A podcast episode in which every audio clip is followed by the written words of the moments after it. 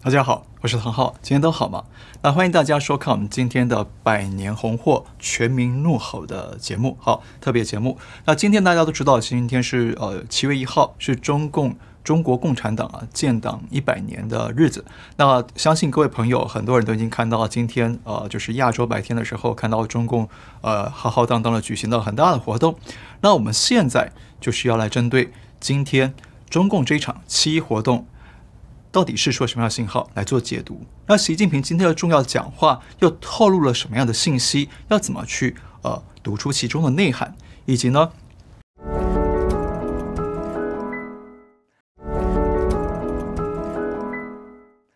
各国，我们上次跟我们上礼拜请各位各位朋友哈，世界各国的朋友来表达对中共的想法，心中有什么想法想对中共说？那我们今天也会帮大家读出来，一起来帮中国共产党来贺寿啊，来贺寿哈。好，那但是我们先预告一下，就是说我们的频道，我们我们的频道呢，接下来可能在呃未来的一两周，可能我也会有一些做一些呃比较。特别的更动或变化，到时候呢，再再跟大家说。那另外呢，我们在进入主题之前，我们先请大家看一则呃最新的消息。我们请看这张图。这张图呢是呃台湾中华民国的一位退役少将于北辰，他在七七一这一天哈，他就是很罕见的，就是公开的批评啊，动怒批评说，批评他的军队里的学长，也就是大家想想看，他是少将，但他的学长。会怎么样？都是官阶比他更高的，对不对？好，都是可能中将以上啊。他说呢，为什么祖国变成变成了对岸？他意思是什么？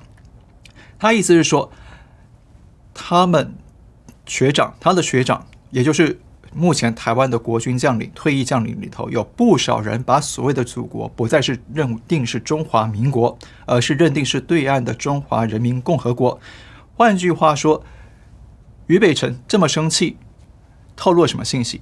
第一，台湾的军方被中共长期渗透的非常厉害，而且已经渗透到某一种某种程度的规模，那让这帮在台湾军方里面被渗透的人，已经成为一个自成一个小体系了，一个体系可以跟中共里应外合，里应外合，所以他们不觉得有错，不觉得我我效忠的是。呃，本来大家都知道，军方效忠的是中华民国台湾，对不对？可现在呢，他效忠的是中华人民共和国，心里已经转向了。那他不觉得这有什么愧疚的，没有什么呃好羞耻的，因为一帮人都这么干，不是只有他一个人，所以大家就会哦、互相的彼此的互相催眠、互相洗脑，觉得啊、我们不是叛国哈，那大家都是对的，所以。这是台湾目前军方最大的问题。你已经有一帮人在你的军方体系里头成为共谍，说白是共谍啊，说白是共谍，而且这帮人的位阶都相当高啊，呃，是中校、上校、呃，少将，甚至更高啊，而且这帮人还退役了，他人脉非常广，影响力还是有的，还是存在的。可是有没有人去查办的？有没有人去清理军方这些？已经心理变节的，人在曹曹营，人在汉营，心在曹，呃，这样的军方将领啊、这已经成为台湾军方最大的国安危机啊、这个问题不是现在才发生，我以前就一直在观察这件事情了。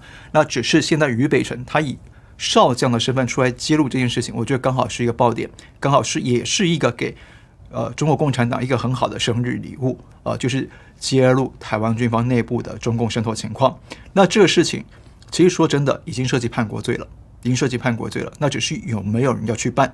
军方国防部长要不要去办？哦，那这是一个很大的国安问题啊。那我们知道军方是比较封闭体系，所以呢就很容易传染好这个问题。而且最重要是说啊，这是敌我不分、认贼作父之外呢，更重要是这些退役少将都或退役的将领都还怎么样？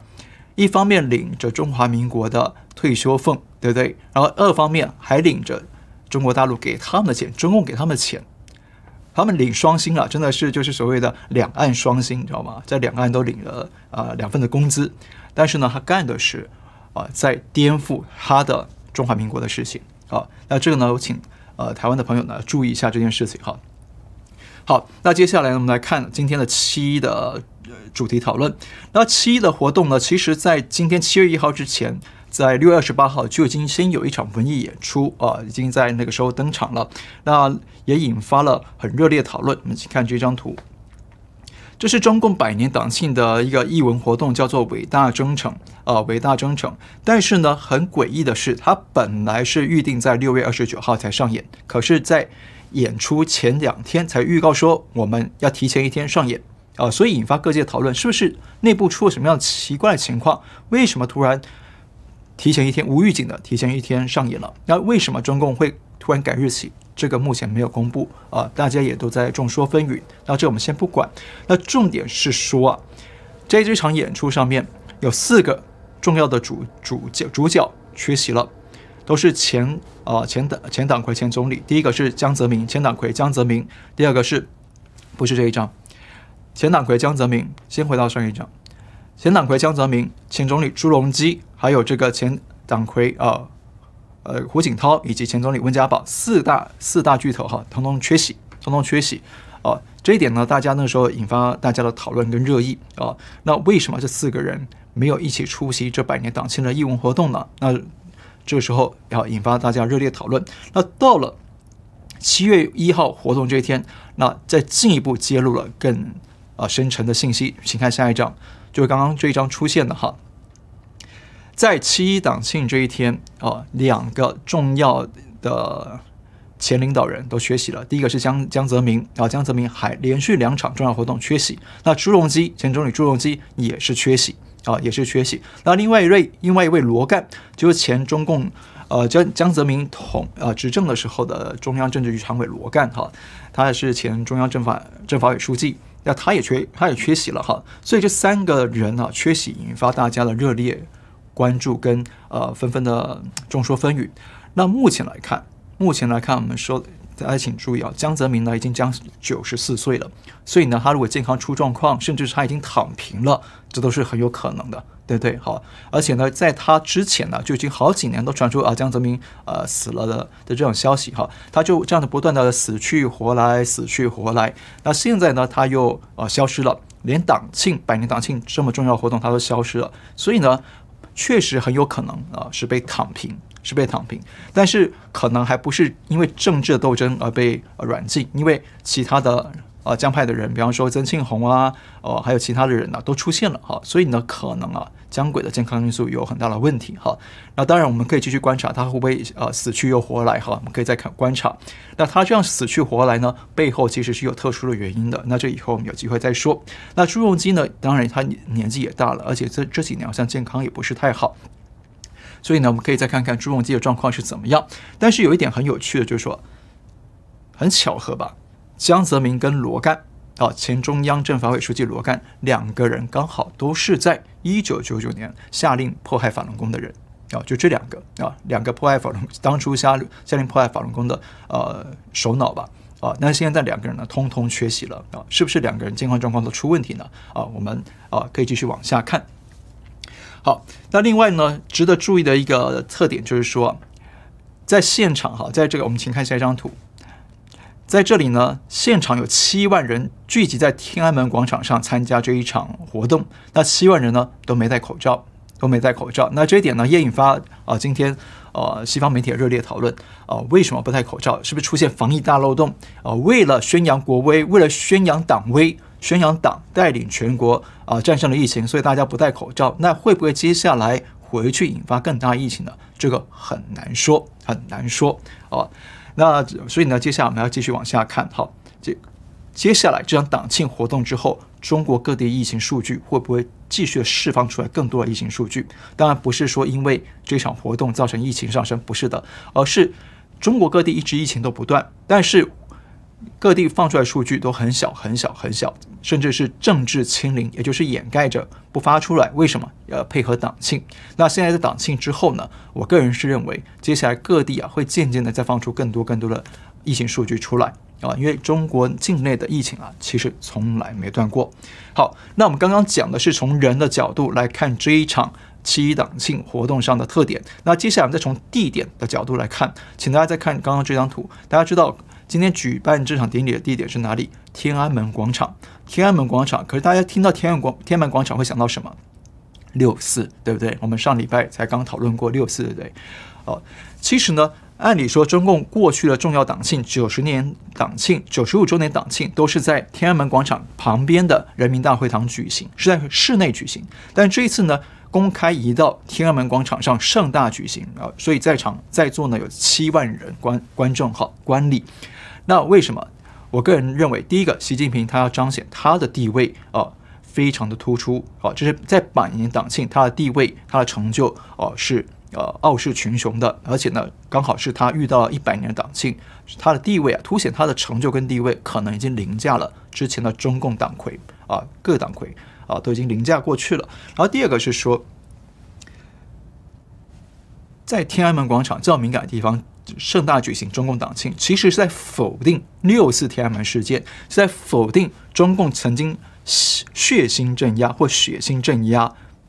六四天安门广场上的学生群众们，哦，那大家知道，当年六四那一天至少死了一万多人，一万多人，哈，但中共到现在不敢承认，不愿承认，但现在又在这个呃充满冤魂的地方举行这样的盛大的庆祝党的生日，啊，一万多人的忌日的地，呃，丧失生命的地方变成了党庆祝生日的地方，那大家想一想。就表示什么？中共在否定这段历史，在掩盖这段历史啊！同时呢，也证明党当初六四是对的啊！党当初这样血腥屠屠杀了是对的。好，但是呢，也因此引发了一些现象，比方说北京当天的天气是，如果你有看的话，你发现是雾霾天，雾霾天，然后又下雨，就是典礼到一半要下雨，而且据说在济南也出现了奇怪的怪风啊，非常的强劲。那我们这里因为不能播影片，我们就不给播给大家看了哈。好，那刚刚是讲了地点，从地点来解读这件事情。那我们接下来从重点来看，就是言论，谁讲话，谁的言论？习近平。我们请大家看这张图，习近平的发言，这次发言呢，将近一个小时，我在那里也听得快打瞌睡了哈，一个小时。那其实呢，还有几个重点哈，我们大帮大家简单的讲一下。第一个。他的目的啊，整篇呢，其实我听下来，其实呢，就是在不断的重复宣说他过去这半年来不断的自我宣传跟自我吹捧，就对党的吹捧跟自我宣传。那我们请看下一张图哈。习近平的发言重点呢，哎，不是这个吧？有没有一个？没关系，有一张这个 Word 图的，就是都文字的。对，请大家看一下，这个字有点小哈。第一个就是说。第一个重点要吹捧中共的伟光正，吹捧中共是伟大、光荣、正确，不断的讲党一百年怎么样，一百年做出了什么成就。同时呢，很重要一点是，多数人听不出来的，就是他在把中共和传统五千年的中国跟文明强行扣在一起。大家请注意，中共是哪里来的？从西方来的，共产主义是从西方来的，是从欧美来的，呃，不，不，不是美国，是从欧洲来的。所以他们也承认他是西来幽灵，对不对？哈，马克思在《共产党学院》里头就讲了嘛，第一句就讲欧洲大陆上上空有一个幽灵，对不对？哈，所以呢，他现在这种发言的方式，就是把中共这个西来幽灵，硬是跟中国的五千年传统文明呢扣在一起，让大家分不清中国。跟中共的差别，这是第一点。再第二个呢，他在捆绑中共跟中国人民。好，请大家注意这一段，为什么他捆绑中共跟中国人民是分不开的？讲说人民是党的靠山，党的靠山是人民啊，江山啊，人人民是江山，江山是人民。然后强调呢，中国呢跟中中国人民跟中共是分不开的。他其实是什么？他在暗示着他很害怕，从川普政府时代就一直强调的。中国不等于中共，中国人要跟中共来脱钩这件事情，到直到现在，拜登政府呢还有人在这样在讲，对不对？大家可以看到，有些国会议员在这样讲，然后这个布林肯也有这样的言论出来，哈，就提醒大家，中国不等于中共，要分开来对待。那这一点是中共最害怕的，好，因为中共呢最擅长就是绑架人民、催眠人民，一旦人民觉得，哎呀，中共不代表我，人民开始呃离心离德的时候，那中共就。很可能啊，就丧失了群众基础而垮台。所以呢，他在这个时候就在强调说啊，中国跟中国人民是分不开的，哈，中共跟中国人民是分不开的。那第三个重点，他强调是对国际的统战，他。再次宣说，之前大家知道中共是强调战狼外交，对不对？中共外交部在国际上非常的凶猛，但这次呢，他说了我们要和平发展，请注意，不是和平崛起，因为和平崛起，崛起这两个词啊，会引起西方的反弹跟不安，所以呢，这次改成和平发展啊，讲和平发展，意思就是说好像放软，对国际社会是放软的，但是这是假装的啊，假装的，因为毕竟他知道现在局势对他不利啊，所以呢，他这次呢又使出了这种统战招数，说我们要对外和平发展。另外一点，在对国际放软同时，他又强调说他们拒绝欧美的批评，拒绝欧美国家的批评。他说啊，习近平说欢迎一切有益的建议和善意的批评。但是他们绝对不接受教师爷般的颐指气使的说教，啊，教师爷般的颐指气使的说教。这段话最早是谁讲给谁听？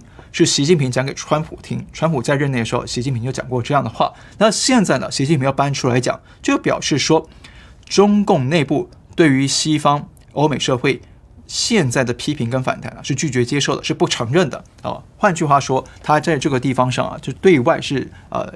强硬的，好，强硬的，但是他的强硬，请注意，一手软，刚刚讲了国际统战，强调和平发展，又一手硬，这里面代表什么？他的硬啊，是讲给国内看的，是讲给大内宣看的，是在对人民看的，哈，给人民看的。然后呢，请再往下看，为什么这么说呢？因为它里面啊，不要图不用换哈，就再请看下一点，就是说，因为他言论当中，他也发现到，透露出他们发现国际局势对中共是不利的啊，对。整个国际局势啊，现在对中共不利了，所以他委婉的承认误判。我不知道大家记不记得哈，在这个前一阵子的时候啊，疫情刚呃在全世界发展的很厉害的时候，中共一直说这是百年难得一见的挑战跟机遇，请注意是大挑战跟大机遇，他强调机遇这两个词，呃这个字为什么？因为对中共来说，这就是以疫谋霸的机会。当疫情在各国削弱全世界各国的实力的时候。那中共的实力就起来了，就变成中共自己想的东升西降、东强西弱。但是呢，他现在发现，哎，不对了，所以他们前阵搞战狼外交嘛，但是发现好像踢到铁板了。所以呢，这一次呢，习近平稍微有一点啊，在言辞上啊，透露出他们发现局势不利。他怎么说呢？他说，他们深刻认识到错综复杂的国际环境带来的新矛盾和新挑战。请注意，新矛盾。和新挑战不是讲新挑战跟新机遇，就讲矛盾了。这个词的变化代表什么？中共发现踢到铁板了啊！所以这句话很有意思哈。然后请再看下一点，他们发现说，他们虽然发现这样子，可是呢，在姿态上还是装出一副战狼的姿态，用战狼的方式来对抗欧美啊。请大家看刚刚呃这张图，就是上一张图，习近平在发言的时候。在今天讲最受到国际社会讨论的一句话，就是头破血流啊！请大家看刚刚这张图。习近平说：“他说呢，他反对呃，他们拒绝任何外来势力的欺负、压迫、奴役。呃，谁想这样干呢？必将在十四亿中国人民用血用血肉筑成的钢铁长城面前碰得头破血流。”头破血流。那这句话呢？今天呢，被很多的台湾媒体、香港媒体解读成说，呃，习近平展现强硬啊、战狼姿态啊什么的。但是我个人倒是觉得这样看有点片面，你要综合起来看。我们等会再说哈。但是就是说，习近平在这讲这段话的时候，讲完这句话，然后现场所有的军人鼓掌欢呼，哦，鼓掌欢呼，欢呼了很久。这表示什么？表示这是设计的桥段。这是设计安排好，用来凸显啊，凸显呃，制造一个高潮的桥段，是刻意安排出来的啊。那为什么刻意安排这一段呢？一方面是大外宣啊，对外面讲，宣示说我们保持战狼外交的姿态。可是呢，更重要是要大内宣啊，对国内的人民宣扬说啊，我们共产党拒绝任何的外来欺负，我们会顶住这个压力啊。然后呢，目的是干嘛？煽动民主主义。然后呢？把所有人民绑在中共的身上当肉盾牌，当人肉盾牌，当人肉炸弹啊！这是最关键的目的哈。我们等会再往下讲。我们请回到刚刚那一张图，那张文字图。而且啊，习近平来讲啊，要敢于斗争，善于斗争哈。所以呢，他其实呢，他在讲这些战狼话语，他是又在重复一些战狼的话术。那这些话术呢，就跟习近平前阵子讲的说我们要营造可敬可爱的中国形象，完全是背道而驰的，完全是背道而驰的。那是不是觉得很矛盾呢？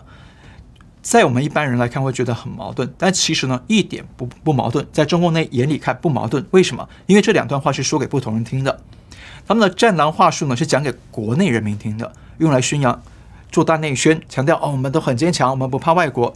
但是呢，他讲的可爱可敬，还有这个什么委婉承认形势对他不利，其实讲给外国听的，在放软，在放软。中共就是这样不断的搞两两手策略啊，他就是流氓嘛，遇到强的他会怕，遇到弱的他就装强来压压榨恐吓，这是中共的流氓本性的凸显的反应哈，这是非常呃很正常的。还要请大家再看到，就是有个重点，就是说。习近平呢，就像我们之前预测的，他这一次再把香港拿出来说，而且呢，强调就是说啊，中共已经牢牢的控制了香港啊。他说要落实中央对香港、对澳门特别行政区的全面管制权，请注意全面管制权表示什么？我完全掌握在手里了啊。然后呢，还说他们要维护国家主权、安全和发展利益，来维护特别行政区的社会大局稳定。社会大局稳定，也就是说，香港已经完完全全被中共给维稳了，完全落在中共的手里了啊！所以呢，这是他很张扬的一个部分啊，一个部分。然后最后一个重点就是讲到台湾，也是很多人关心的哈。在台湾方面呢，他琢磨的比较低调了，他讲明确讲和平统一。和平统一哈，不是讲武统哈，没有那么的剑拔弩张，没有亮剑。可是呢，他强调了一句话说，要解决台湾问题，实现祖国完全统一。换句话说，他底牌亮出来了，底牌亮出来的，但是手段目前是告诉你，说我和平统一。那这部分代表什么？代表说，中共发现目前呢，国际形势对他很不利，他如果动武的话。可能会搞垮他自己，这是第一点，反作用力会太大。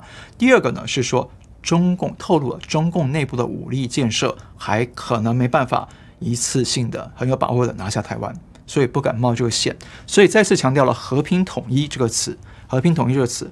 那第三个意思就是说，他们觉得目前局势看起来，啊，目前台湾的局势看起来确实还让他们有和平统一操作空间，也就是说渗透颠覆台湾的可能性。还是有的啊！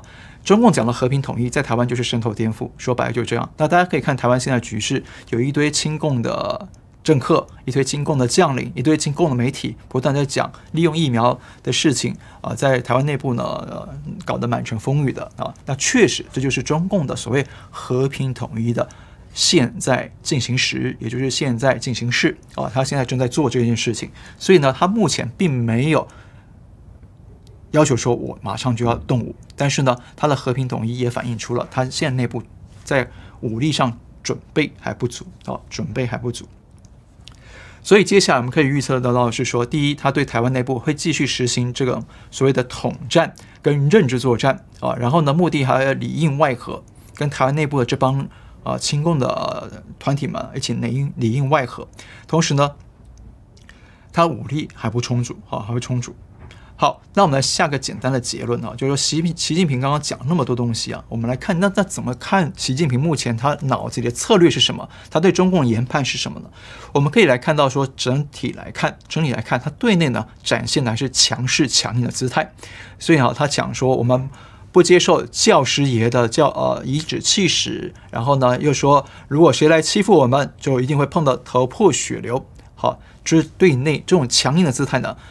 很多媒体都解读成说，他对外给再去再去展现战狼姿态，但其实还不是，我不认为是这样子。这些话主要是讲给国内听的，因为他在讲这个战狼的部分，他对外还讲了很多放软的地方，放软的地方。那这些话是以前不讲的，比方说，而且重要是他强调，目前国际环境带来的不只是挑战跟机遇，而是挑战跟矛盾，表示说啊，中共发现误判了，之前误判了。搞了战狼外交、口罩外交，现在招来全球各国的围堵、各国的反弹，还有各国送疫苗给台湾。哦，现在局势对他很不利，对他的不利，他都统称为矛盾。啊，所以表示说，中共也发现说，对外可能我再这样强硬下去，搞战狼下去有风险，有风险。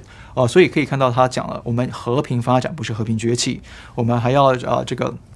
继续的跟各国合作，还要搞人类命运共同体，好，这些都是所谓的统战话术，这是第一点。但是呢，他对外对内是两面手法，哦，两面手法来平衡，因为毕竟他对内还得维持强硬，不然共产党软弱怎么办？对不对？好，就地位维持不住，明年二十大他连任就会出问题啊！所以呢，他现在还对内一定要维持强硬的姿态，而且呢，还要凝聚党内的力量。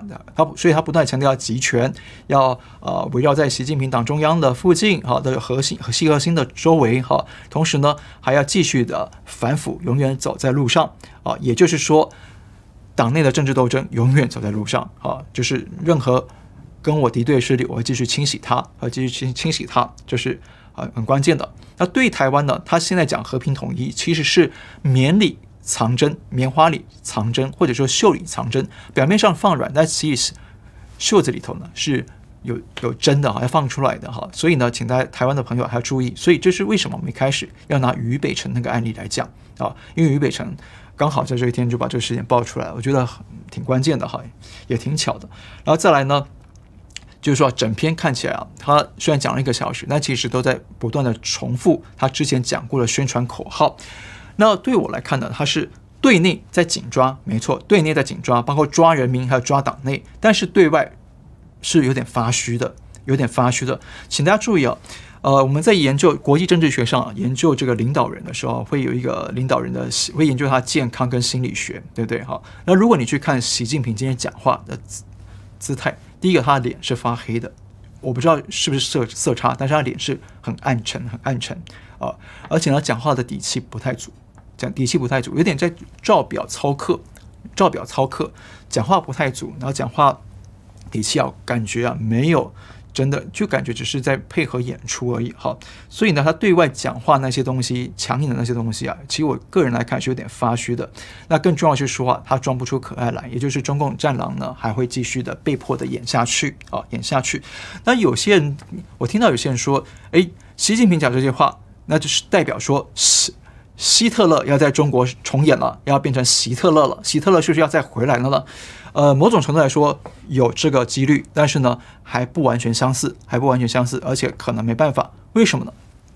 我觉得几个重点啊。第一个，希特勒，呃，他确实，习近平的讲话当中有透露出了跟希特勒跟希特勒当初相似的部分是民族主义，他在煽动这个民族主义啊，中华民族凝聚起来，外国在欺负我们啊，他现在是这样子哈，在凝聚这个民族主义跟民粹主义，这一点是共同的，这一点是相通的。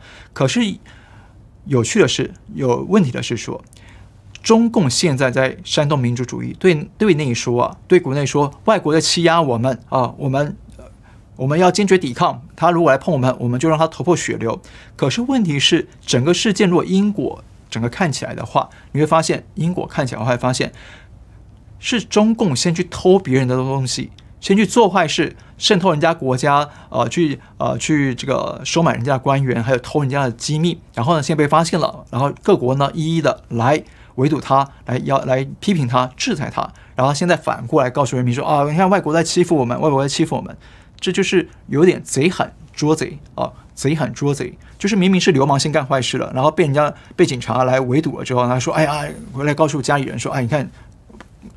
看着流氓，呃，这警察来欺负我们，来打压我们，这因果逻辑是不对的。但是中共因为封锁媒体资讯嘛，所以国内很多人看不出来哈。那这一点我们先厘清。再第二个是说，我觉得很重要。为什么说习呃习近平做不到希特勒那个情况？第一个，他没有希特勒当初的气势、才干跟那样的思路，他没有。我们不是说希特勒在吹捧他多强、多厉害，不是，而是说，但是呢，确实从这军事能力跟国际外交布局的能力来看。习近平到现在连连误判，拼命误判了好多次，对不对？好，可是希特勒当初不是啊，当初不是，所以他才能够把这个棋下得那么稳，才能够在很短时间之内控制了欧洲啊。所以这是一个最大差异，领导人的能力跟特质跟视野啊差异很大，这是第一点。再第二个呢，现在中国的面对的国际局势跟当初纳粹德国面对的不一样，请大家注意，当初纳粹能够崛起的时候，是因为。一战之后的凡尔赛合约里面呢，法国主导之下夺取了很多，对德国施加很多严苛的条件，严苛的条件，甚至还占领了法国的两个工业区，两大工业区，让让占领了德国两大工业区，让德国的经济民生凋敝，通货膨胀，民不聊生。但是呢，除了法国之外啊，其他的英国啊或美国其他国家其实对德国是有点同情的，因为觉得这个条这个合约太苛刻了。可能不但会不利于德国的生存，甚至还可能引发德国形成反扑。那结果没错啊，所以当初啊，国际社会多数国家。除了法国之外，哈，其他多数国家对德国是有点同，是有点内疚的，是有点内疚的，哈。但是呢，现在不是，现在中共面对的是他激怒全世界啊，他自己激怒全世界，是全世界都对他不满啊。所以呢，这个国际局势啊是不一样的，所以他想崛起嘛不容易。再第三个，当年德国纳粹崛起的时候，他最大对手不是美国，他没有直接得罪美国，而是德德，而是直接对抗法国、德国、英国还有苏联，这几个国家都不是最强的。美国是后来才加入，可是现在中共直接最大得罪的对手就是谁？就是世界第一强国美国，然后其他周边国家都得罪了。所以呢，现在国际局势跟习近平、跟纳粹、跟德国希特勒那个时候相比啊，是不一样的啊，是不一样的。然后最后还有一点就是说，中共当初啊，希特勒纳粹党内是以他唯命是从。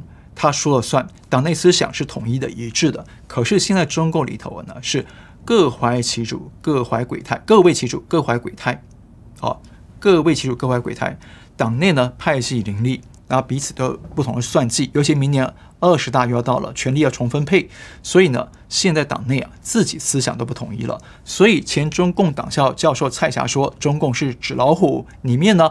呃，很多人大家思想价值是不一样的，所以中共随时会垮台。我觉得这一点这句话实在不虚，实在不虚啊，我非常认同啊。所以请大家注意，结论是不要看中共百年党性搞得这么大，但其实呢，如果中共突然哪一天倒台了，也不要意外，也不要意外。很多人会觉得说，怎么可能这么大七万人在天安门广场上？但是。在我们来看，在我们看得懂中共的人来看的话，确实要做好这个准备。好，但是中共什么时候会倒台，我们还不确定，我们还不确定。但是在过去，大家很多人都看过一个预言，就是说说中共有百年寿命，寿命只有百年，就一百岁嘛。那现在大家请注意，从今天开始，中共刚好是第一百岁，对不对？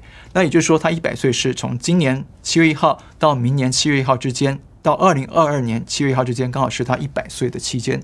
那中共能不能活超过这一百岁呢？我们接下来一起等着看啊，一起等着看。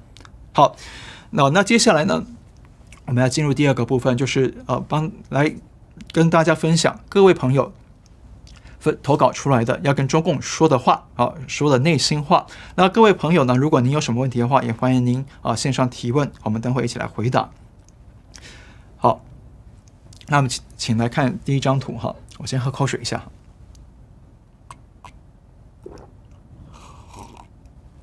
请大家看这张图哈。投稿者是 D，他说：“为民族、民权、民生哦，这三民主义吧啊，为民族、民权、民生，为子孙后代灭红魔、复中华，因为这是我的职责。”好，这句话说得非常好啊，非常正气凛然。那很显然，我个人推测，这应该是来自台湾的朋友，因为讲的是三民主义啊，民主、民权、民生啊。然后呢，灭红魔、复中华这句话，哎，很多人投稿都这么说。我发现很多朋友啊，都把中共不再不再说是红党，直接说成是红魔或红妖哈。就是大家也发现说，共产党其实它本质啊，就很像妖魔鬼怪或者是邪教啊。很多人说。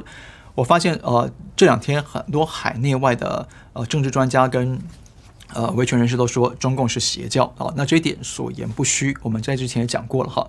我觉得这个投稿呢，呃，说的这句话说的挺好的哈。好，我们接下来看下一张，下一张是听徐啊，应该是吧？许婷还是听徐？哈，他用诗的方式写的，他说：“百年红祸争夺霸权，祸害千年，毒害人类。”恭贺灭亡在即，哈，灭亡在即，啊，呃，觉得他说的应该是很多人心中的话吧，就是恭贺他灭亡在这第第一百岁，对不对？长命百岁，很多人说长命百岁，刚好百岁，哈，那确实没错，共呃共产党祸害人类已经很久了。现在看下一张，然后敬业乐舞投稿，他说百家千愁苦无康，啊，年义赴此赤地伤，红魔争鸣战歌赋。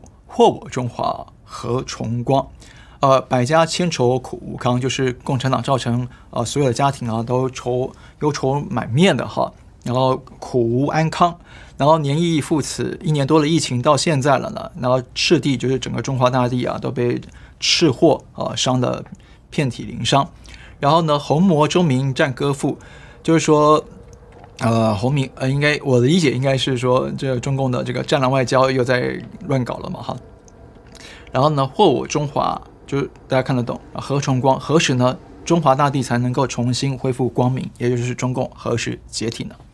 好，再看下一张，这是 raw raw meat 啊，生肉投稿的哈，他说，中共呢靠着底层人民获得政权。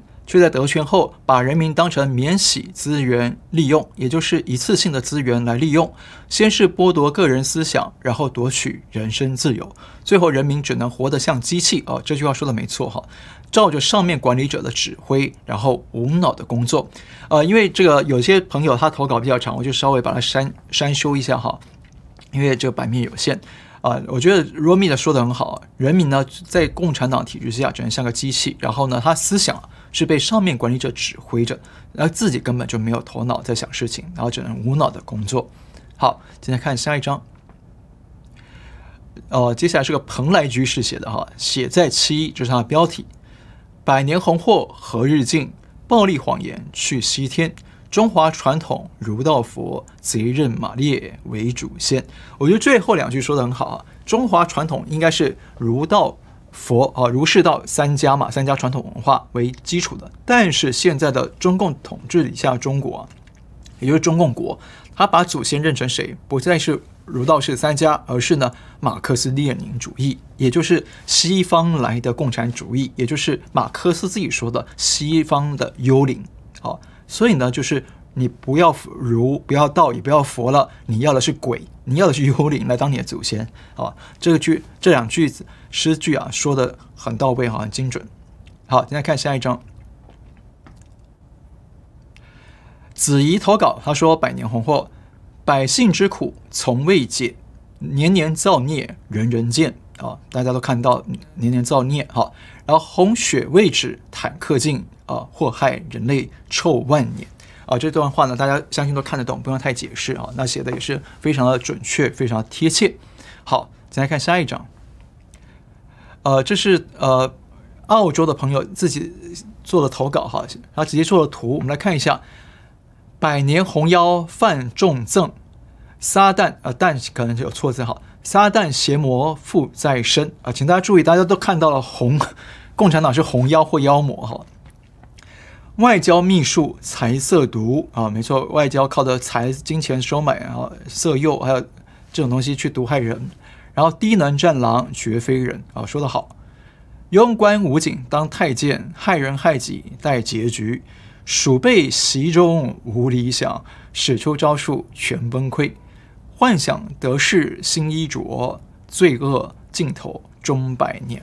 哦，我觉得呢，呃，这个应该也不用太解释啊，大家应该可以看得懂。我觉得写的相当的完整哈，而且很重要是说，他把共产党的一些呃招式祸害人类的或祸害世界的一些伎俩跟技巧给写了出来。但最后最后啊，这红妖跟邪魔呢，最后都会罪恶到了尽头，都得百百年终百年哈，就是呃得走了哈。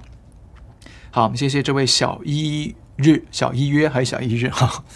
好，我们再往下看下一章，然后这一章是 Grace Amazing 投稿的哈，奇异恩典投稿的。他说：“红祸百年祸九州，三民主义黯然收，愁云惨雾锁古国，盛世枰郎白骨僧，鬼魅魍魉情献媚，文人骚客无脊梁，天道轮回红潮退，中华浩气荡乾坤。”好，我想应该不用太解释哈。那我顺便说一下，就是说大家投稿，很多人投稿诗词哈，这没错。但是我顺便跟大家说一下，诗词啊，尤其是这种古典诗词的时候，如果你写古体诗的话，这古体诗有个特点，就是说它偶数句会押韵，偶数句也就是第二句会押韵，那第一句呢是可押可不押。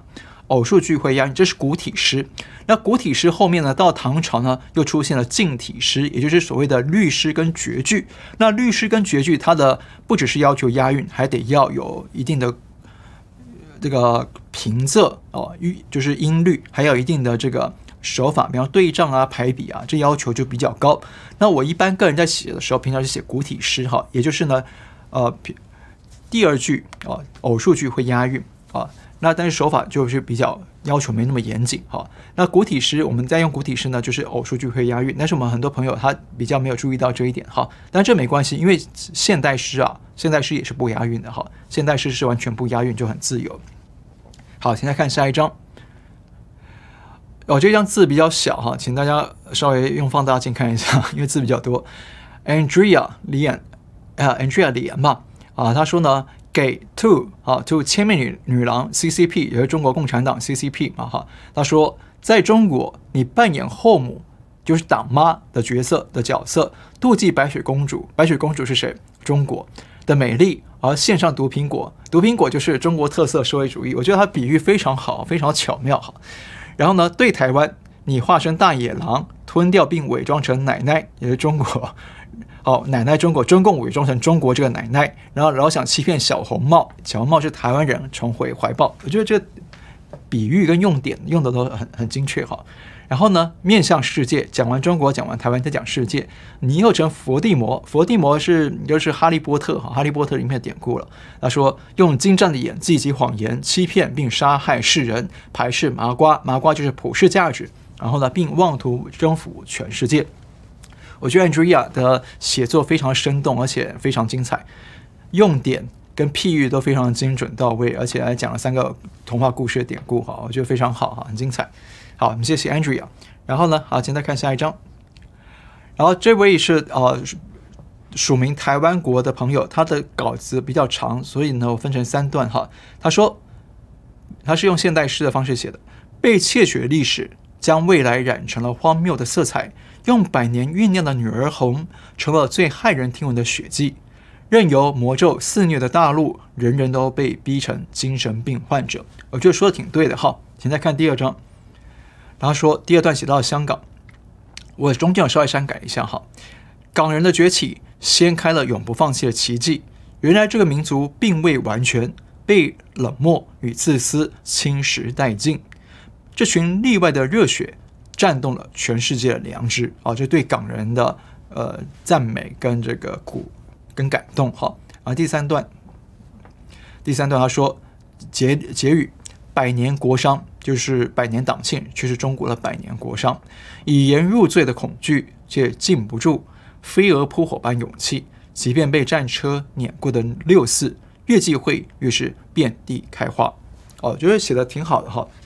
那台湾国啊，虽然说比较长，可是呢，我觉得就是言辞非常准确而且犀利啊，讲到了中国香港，再到啊总结，我觉得说的很好，展现了中华人呐、啊、真的该有的勇气啊，就是两岸三地的华人本身对抗这种中共的勇气。好，好，再看下一章，这一章呢是 Later on，好，这应该是王哈，应该是 Later 王，他说他写了三点，第一点。共产中国是威胁世界的邪恶帝国，没错啊，说得很好。在共产党第二点，共产党是中国的噩梦，没错。然后第三点，中国人民的敌人就是共产党，没错，简洁有力，简洁到位，清楚到位。好，请再看下一章。呃，这个作者古墓派掌门恐龙女哈，古墓派的哈，他说：百代千秋暮气显，年终岁末古独出。红魔将亡其癫狂，祸及天下尽相陪。他说的结语这两句啊，说的很对哈。红魔将亡，没错，真的红魔将亡了，所以呢更疯癫。但是呢，祸及天下会让很多人跟着他陪葬，这个是中共现在干的事情。好，虽然这这个是古体诗的模样没有押韵，可是呢，最后两句说的非常准确。好，我们谢谢古墓派，果然是古墓派的呃这个掌门哈。来，我们再看下一章。下一张 Chris Lee，他说：“大庆办得像大丧，一点都没错。大家可以看到吗？风声鹤唳，草木皆兵，全城戒严，这哪像是庆典，对不对？这比较像是办丧事吧？哈！大庆办得像大丧，尽网尽平尽信仰，只许歌功颂德，用力不够都是叛国啊！你对中共歌功不够，还都是叛国。那如此草木皆兵，真不晓得是大国自信呢，还是自知气数快尽？”祝愿伟大中国共产党长命百岁。呃，大家很多人都提到这句话，大家相信这段白话看得懂。但是我说，呃，这个长命百岁哦，个人觉得比较像是应该读成哈长命百岁，长命百岁。我相信大家想表达应该是长命百岁，就是长他的寿命只长到一百岁哈，就是一未来一年之间可能就要垮，大家都希望是这样，对不对？好，所以呢，个人把它读成是长命百岁，可能比较准确一点。好，再看下一张 Alois，他说，一个不会反省自己、检视历史真相的国家，只会一直不断的重复错误，而且一次比一次更严重。希望不会太晚。阻止这一切啊，说的没错啊！共产党完全不会反省自己，任何的错误都是别人的错。他之前偷取别人东西，别人来报复他，不行啊！是你们错啊，不是我的错啊，是你们自己没管好，你们被我偷了，是你们不对啊！所以呢，我觉得这个就是充分反映出共产党自己不会检讨的本性。好，请再看下一章，投稿者 WH 他说：“看看暴力执法的黑警、城管、公安有多少。”最后因为过度执法或暴力执法而最后受到惩处的啊，没有啊。他说，权力无法制衡，不受约束，这才这才是独裁的本质哦。没错，这句话说得很好，所以我又把它 highlight 出来哈。权力无法制衡，不受约束，这就是中共目前最大的特质，对不对？也就是中共独裁的本质。那握有权力的人可以为所欲为，那言论不自由呢，只是其中的一个小小部分而已。说的没有错。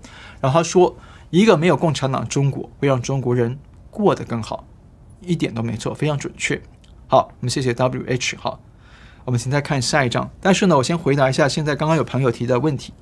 第一个问题是，呃，这个炎黄我火灵说，炎黄火灵说，呃，这个对台湾的亲共政党有什么看法？有什么看法？呃，真实的看法不方便说了啊，但是就是说，呃。善恶都有报嘛，那社会学上也讲有回飞棒效应嘛，回飞棒效应，也就是说你干了什么事情，将来都得还。那我们就等着看，我们就等着看。好，这些亲共政党呢，你说他能活多久？呃，他他们把共产党当成了呃父亲，当成了兄弟，其实呢都是一时被骗。我个人是。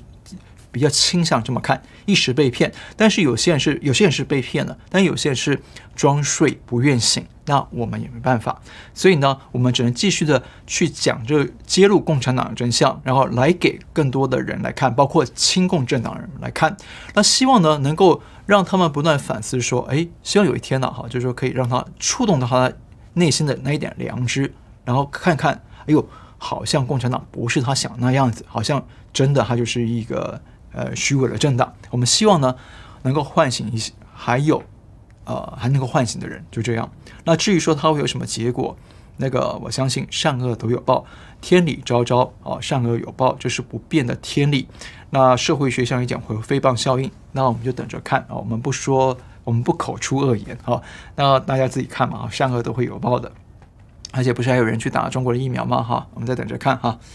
然后这个这个 Lady Justice Fairness 就是呃这个正义女神啊，她说红百年红货长命百岁，大家长命百岁其实很有意思啊，长命是偿还长命哈，就是呃欠债偿命哈，欠命偿命，要把命还给他屠杀过的那些人，没错，百岁是碎是碎裂的碎哈，长命百岁啊，这句话蛮恐怖的，但是呢，我觉得蛮贴切的，将来可能会真的会发生吧。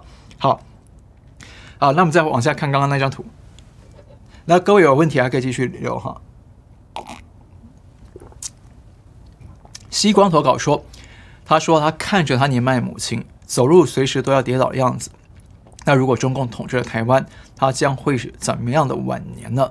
啊，这是台湾的朋友们投稿的。他说看到母亲这个样子，心都会痛啊。如果中共统治了台湾怎么办呢？那母亲怎么办呢？他说，他说。看似冷漠，他看起来表外表冷漠，但是在他奶奶去世那天，他嚎啕大哭，虚假的坚强。好，这是非常感性的，呃，阐述这个台湾的朋友们，他对于现代社会如果真的被中共统治的话，会是什么样子而感到忧心。好，我们再看下一章。投稿者是曾于倩，于倩说：“红祸袭来，天灾不断，驱共辟邪，唯一正道。”呃，这也是没有押韵的哈，但是呢，最后那两句话说得很好，驱共辟邪，唯一正道，没错，这是放眼全，我个人来看，这是放眼全世界，要趋吉避凶、趋利避害唯一的方法，也就是驱共，就是远离中共啊，就可能会啊很多事情就会否极泰来，很多事情就会转危为安啊，转危为安。好，再看下一张。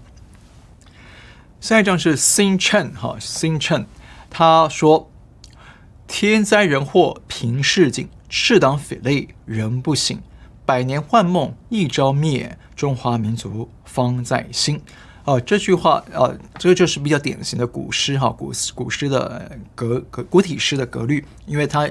偶数句有押韵啊，而且它是一二四句都押韵哈。虽然平仄平仄不是不不对，好吧，不是，不是不对，而是说没有没有这个对应的平仄，但是呢，它基本上是对的哈。天灾人祸平市井，没错；赤党匪类人不醒，没错。共产党还在，呃，还是没有醒哈。然后呢，如果百年幻梦一朝灭了之后，中华民族方在兴。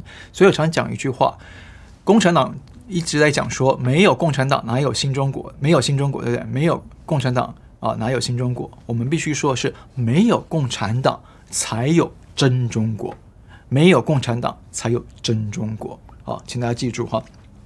好，再看下一张。燕投稿者是燕，他说呢：“百年红祸遍地伤，一人为代万人亡，布衣谋乱横权势，凌夺香港令新疆。”啊，说的非常好哈，这而且都押韵哈，非常好。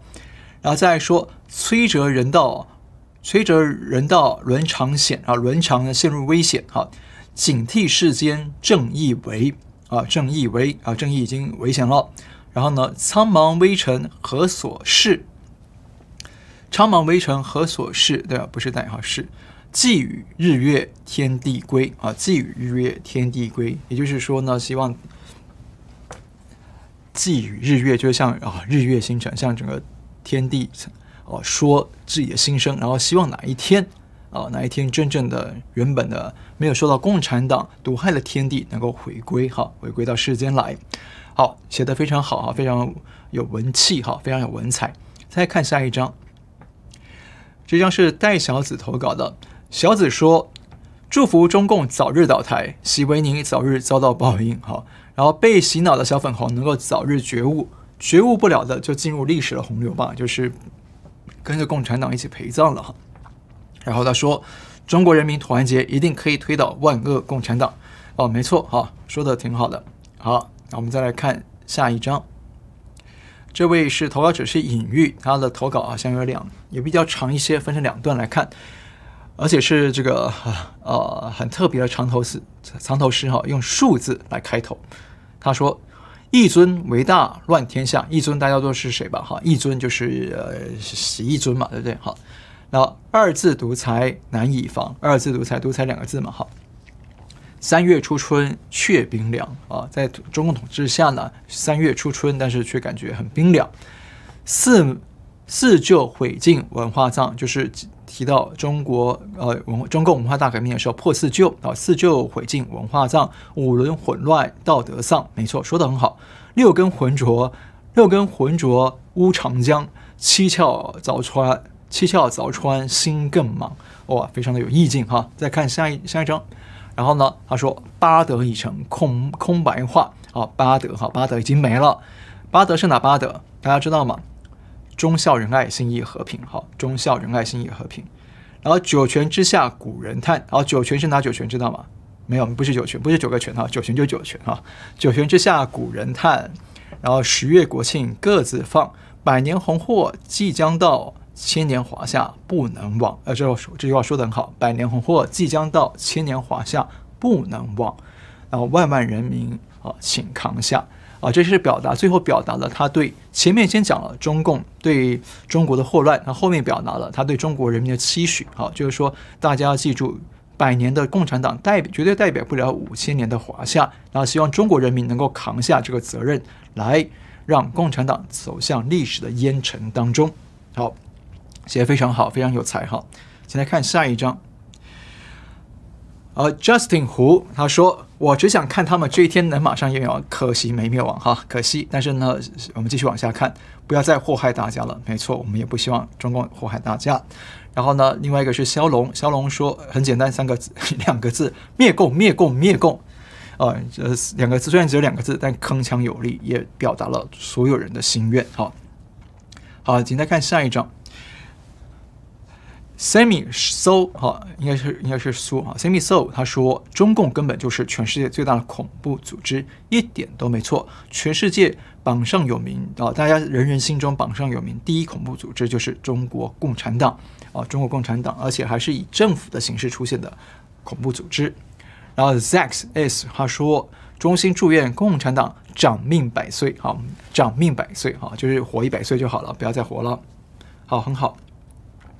啊，请再看下一张，下一张东城之光，东城东城之光，他说：“祈求上天祝福，愿新疆、香港以及受到迫害的中国人民能够脱离这个政权带来的乱世，愿世界看清这个政权的本质，祈祷地球上所有人能够早日平安度过难关，平安度过这场疫情。”我觉得非常非常的诚恳贴切哦，也充分充分反映出啊，我相信这反映出很多人，尤其是我们大多数善良的朋友们的心声啊。希望世界上所有人能够平安度过共产党这场难关，平安度过这场疫情。好，再往下看，投稿者是玉米儿，玉米儿说：“中华儿女千秋代，共睹净屏使民哀。”哎，净屏很有意思哦，净屏请注意，他用双关语啊。禁苹是指禁止苹果，对不对啊？就是禁掉苹果日报。同时呢，声音啊又听起来像习近平，对不对哈？共睹净屏，使民哀哈，使人民感到哀 哀是哀痛哈。然后灭顶洪流从毒害，亡在旦夕指日待。没错，我也相信共产党应该是亡在旦夕了哈。好，请再看下一张。这张是投稿者 Jamie Two 哈，Jamie Do 吧。他说：“百万新生被抹杀。”年又复年，同手法没错。然后红党迫害全中华，祸害不除一千年。啊，这个呢，呃，大家相信大家看得懂，确实啊，共产党不除呢，就会祸害一千年。好，再看下一张。投稿者蔡淑慧他说：“我想告诉所有人，哦，这有三删节过，因为投稿很长哈。他说不要怕中共，没错，不要怕中共。”因为我们生存于世，无时不刻都在遭受各种生存威胁。那中共就是善于利用人的莫名恐惧罢了。这句话说得非常好，中共就是擅长利用人心的恐惧、贪婪跟贪欲，用这种方式来控制人、恐吓人、支配人。就这样，如果你心里很纯正、很纯善、刚正不阿，那中共什么都动不了你。他最害怕这种人，所以。最有道德、最有勇气、最有正义感的人，最适合当国家领导人。为什么？因为中共动不了他。好，然后再来，他说不用怕共产党的邪灵，坚决拒共。没错，因为连普丁总统都向中国暗示说，俄共啊，就是以前的苏共已经解体了，意思不言而喻。没错。其实普京自己啊，虽然说是共产党 KGB 出来的，但是他自己也反对共产党，所以呢，他并不是要走向共产党那一套，他是想重振当初俄国古代的俄帝国哈，不是古代了，就是说一九零零年以前的哈，那种俄国这种国家是国王的这种威风哈，这种呃帝国国国家盛世吧，所以普京啊，他不是要搞成再回到。呃，苏联共产党那个年代不是，他自己也不喜欢共产党，而且他是信神的哈，跟共产党的无神论是背道而驰的。好，请再看下一张，这张是呃投稿者 Patricia 张哈，Patricia Patricia 张，他说他这是藏头藏头诗哈，大家可以看到，天灾人祸在中共，灭绝时代祸天伦，中华文化尽灰烟，共同抗敌奋其心。光耀世代天伦乐，复兴文化誓不迟。湘江之珠复再来，就香港会再回来的。港湾明月待可见。好，呃，这个当然它没有押韵哈，没有押韵。可是格式上呢，它是走藏头藏头诗的形式。那我们可以看它藏头是什么？天灭中共，光复香港啊！这个期许啊，非常的好，非常正面。好，再看下一张。这一张是炎黄火灵的投稿哈，炎黄火灵说：“党藐视进化法则，魁视生命如草芥，终视天地以离弃，死到临头不掉泪。”请注意，这四句话是藏头诗。第一个字叫“党魁终死”，哈啊，好可怕。然后再来，但是呢，它底下有两句话是词的格式写的，他说。感叹先辈无看清，此事已成局。若能看见未来日，折寿也不喜。啊，好，这是呢，呃，电话火铃写的也挺好的啊，非常有才。呃，我顺便说一下啊，因为这次投稿啊，投稿的朋友挺多的，但是有一些哈，我忘了，我这是我不对，我应该先提醒大家，就是说，请大家投稿的时候啊，呃，不要用太尖锐的骂人的字眼，因为有些人骂的比较呃激烈一些哈，那这些话呢，我们可能不太适合在。我们这个尺度上的节目不播出，所以我就没有选用哈。那还请大家见谅。那下次呢，以后投稿我们就加一个注解，就是说可能就是十八岁以上的节目啊，所以呢，请不要用这个啊太太。太那个字眼，好，对不起，因为节目时间有限，我们今天已经十一点了哈。那我们今天呢就先讲到这里，然后非常感谢大家的投稿来信。那我们呢，啊，接下来我们会有新的节目动态，我们以后会再跟大家宣布，我们会在下一次的直播再跟大家宣布。好，那我们今天先聊到这里，感谢大家收看，我们下次再会，拜拜。